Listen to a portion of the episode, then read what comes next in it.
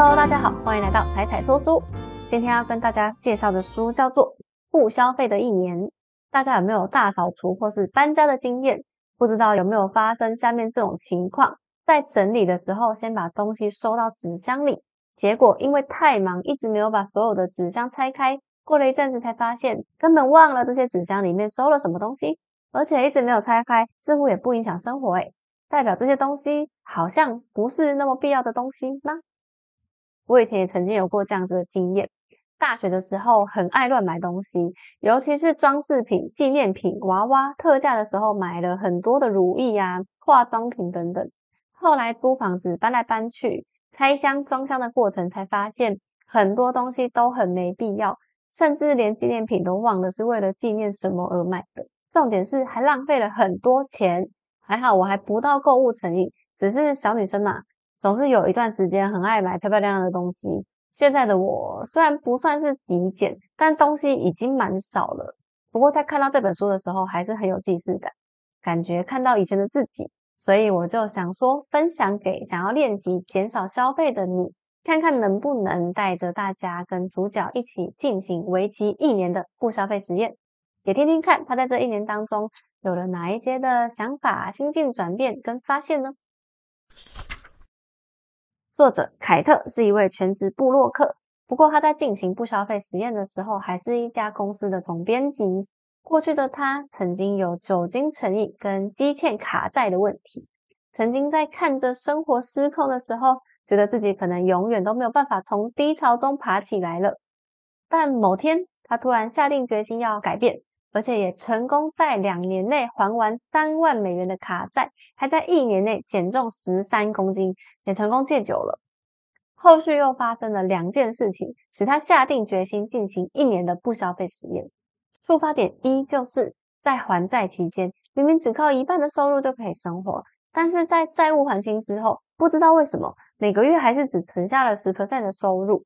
每到月底，他就开始问自己：我的钱都到哪里去了？难道就不能用少一点的钱过日子吗？虽然他还没有搞清楚自己的金钱流向，但是他想着想着也觉得自己的生活物质跟事业都样样不缺啊。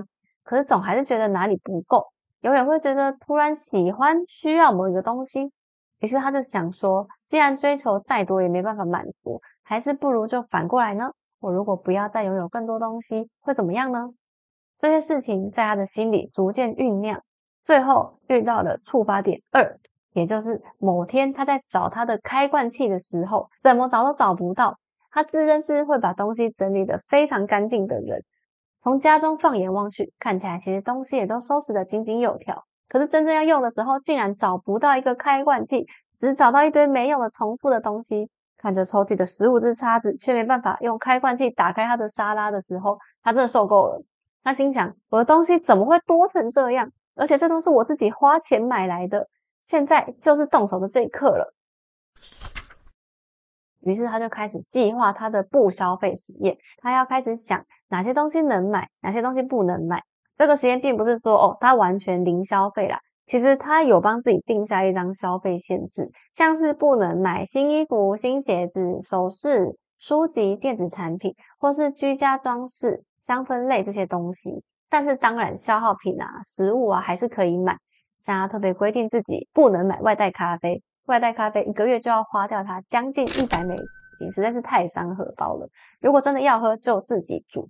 他也列了一些排外项目，但是宗旨就是，除非有必要，否则不买。就连排外项目的东西也尽量不买。他还整理了一张流程表，每当需要买东西的时候，就要透过这张表问问自己：真的需要买吗？昨天就需要吗？可以用借的或是租的吗？还是等三十天后再说呢？等到最后发现，好吧，这是必需品，真的得买，然后他才会买下去。而且在这一切开始之前，他还要先清掉家里的多余物品。首先就是过多的装饰，装饰品让家里看起来很杂乱，却没有实际作用，拿去丢掉或是捐赠。然后就是书本跟办公用品，有时候在书店看到某一本书，会觉得对自己很有用。以后应该会看吧，先买回来放着。但是这天却从来没有到来。他竟然整理出两百四十本书，最后筛选完未来要看的书，只留下六十二本，其他通通捐给图书馆，文具也捐给图书馆。还有成堆的衣服，有些是减肥前买的，为了以防万一哪天会复胖而留着的；有一些则是太小了穿不下，又想着哪天如果瘦下来可以穿，它也是很矛盾诶。还有一些是特价的时候买的，但是根本就没有穿的，这些都是他的钱呢。所以除了确定会穿的衣服之外，全部一口气打包成好几袋捐出去。在整理的过程中，作者看着一包一包准备丢弃或是捐赠的东西，曾经一度迟疑，想要把东西全部收回来，因为这些东西代表他曾经浪费过的金钱、虚耗的梦想、错过的机会啊。但是这样一想，反而更应该要把它们丢掉，不要再留恋了。把这些东西丢掉，并不是跟他浪费的钱说拜拜，反而是要迎接以后会留下来的财富、梦想，以及有机会给自己一个新的人生。第二个月开始，凯特才算是真正面对心中的欲望，因为第一个月都还在清理东西中度过。以前的凯特曾经有酒精上瘾的问题，在他戒酒后，他发现最困难的并不是不能再享受酒精带来的娱乐，而是在遭遇困难的时候，没有办法再用酒精来逃避，他必须要正面面对负面的情绪，而买东西竟然也有一样的效果。以前可以用酒精让自己觉得好受一点，现在则是以为购物可以改善生活。不知不觉，逃避情绪的方式已经被购物取代了。在喝酒的时候，他不一定会一直想花钱，但是不喝酒的时候，不知道是不是心里面有了缺口，他上一秒没什么兴趣的东西，下一秒看到广告，突然觉得非买不可。每次只要一忘记购物限制，就立刻想要掏钱买东西，好几次不小心要破戒了。而且还有一个原因是在债务还完之后，没有了还款的压力，买东西就更少了一个思考的过程，因为买得起就买了。我们是不是也常常因为买得起就买了很多不必要的东西呢？提到购物狂，我们脑中浮现的标准画面常常是踩着高跟鞋，手提一大堆纸袋，疯狂刷卡，买进成堆的新衣、新鞋、化妆品的人的形象。所以我们在狂买东西的时候，会告诉自己，我们不是那种购物狂。我们只是买一些生活用品，顶多稍微多买了一些而已。用这种方式催眠自己，似乎可以让自己比较好过。不过，在他执行不消费的过程，也发现自己以前只是在骗自己。他不只是多买了一些而已，他确实已经可以称为购物狂了。而欺骗自己，并不能让自己更好过，只是增加他花出去的钱，延后自己面对现实的时间。现在时候已经到了，该对自己诚实了。在有了消费限制之后。要买东西的时候，他会先忍一忍，看看周围环境是什么触发他想买东西的欲望，是广告还是空虚的感觉。以前如果陷入低潮，他大概没有什么心力来反省，只能任由情绪摆布。不过现在他意识到了，就有机会停下来，再认真看一下购物篮中的东西，真的是你需要的吗？会发现这些他可能根本就不需要啊！不管是冲动购物还是酒精，都没办法帮他走出困境。那这次也不用再用这种方式来麻痹自己了。其实不买东西真的不难，难的是必须要面对想买东西的冲动。只要能够觉察、及时克制，其实后面也不会再被同样的东西吸引。身边总是有两种朋友，在执行实验计划的时候，是一定要告诉身边朋友的吧？一来是可以请亲朋好友督促自己，我们就更不容易失败；二来是请亲朋好友不要再推荐你更多商品了。这样就可以减少不必要的诱因。也因为这样，凯特竟然发现他身边的朋友可以分成两大类。一开始，因为他觉得这种小事应该没有人会特别讨论，所以只要是身边朋友，他一律都有说，然后也大方的更新在自己的部落格上。结果朋友们的反应可以说是南辕北辙。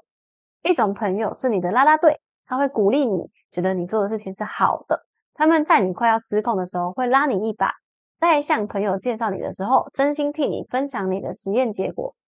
但是另外一种朋友反而会鼓励你破戒，他们会告诉你说：“啊，都努力这么久了，稍微犒赏一下自己没关系吧。”或是在聊天的时候酸言酸语的质疑你说：“啊，你不买东西吗？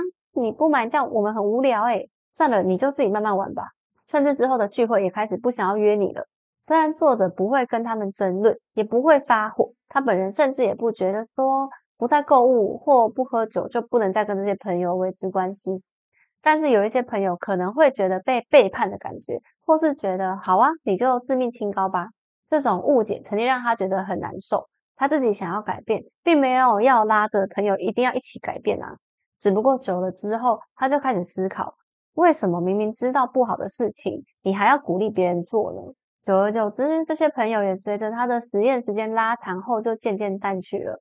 不过在过程中，他反而更加清楚哪一些朋友是能够跟他一起进步，哪些朋友跟自己价值观更加接近，然后用自己的心力来维持这些真正的朋友。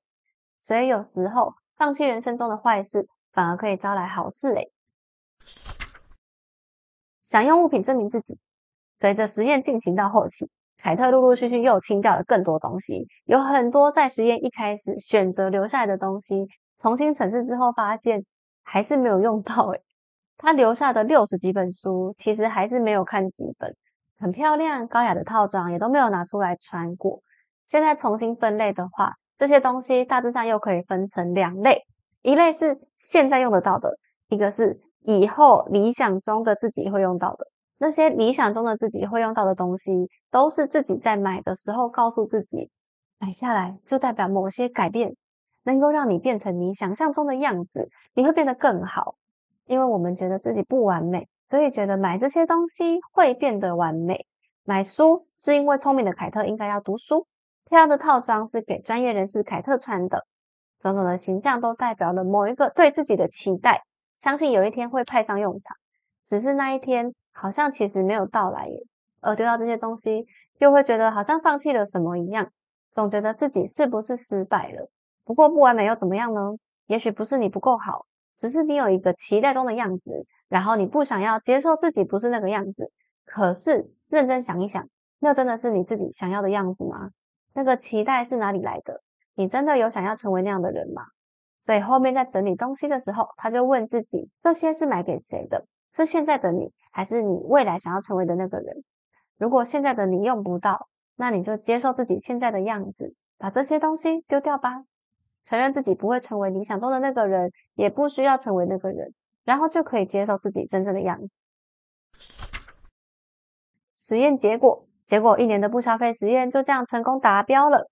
因为作者很喜欢记录数据，所以最后统计，他这一年总共存下了三十一 percent 的薪水，只靠五十一 percent 的薪水就可以过得很好，剩下的十八 percent 他还拿来旅游，玩遍了整个美国。